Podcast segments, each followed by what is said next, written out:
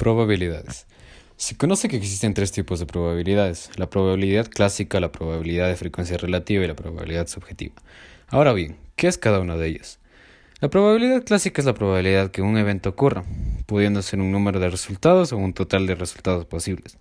Se le llama probabilidad de priori porque se puede calcular con dados, barajas y monedas, pero sin la necesidad de lanzarlos o utilizarlos, ya que podemos sacar la respuesta de antemano.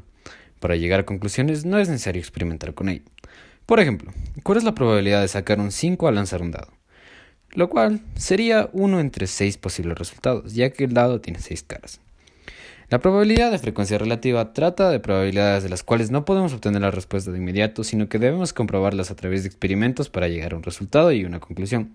Esto se ve al hacernos preguntas complejas como ¿cuál es la probabilidad de que vivamos hasta los 100 años? Podríamos decir que una frecuencia relativa eh, es observada de un evento durante un gran número de intentos o la fracción de veces que un evento se presenta a la larga, cuando las condiciones son estables. Tiene una diferencia con la frecuencia relativa y es que esta se da cuando el número de posibilidades es infinita y cuando los intentos de las experimentaciones son bastantes.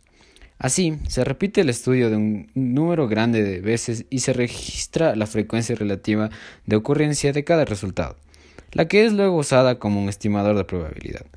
La definición frecuencial de probabilidad eh, establece que esto eh, únicamente se que la probabilidad eh, en cuanto a lo que sería frecuencia relativa es el número de estos será infinito y que pues que el número de experimentaciones será en grandes cantidades, por así decirlo.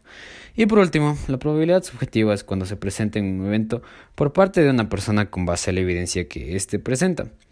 Puede basarse en experimentaciones pasadas o en crisis que éste tenga. Un ejemplo de esto puede ser cuando un perro aúlla como lobo y alguien dice que parece que alguien cercano va a morir. En realidad puede ser verdad, ya que mucha gente muere diariamente, pero no sabemos si algún conocido morirá en ese momento. Puede estar mezcladas con los sentimientos personales y únicamente se dan cuando pasa una única vez o muy pocas veces.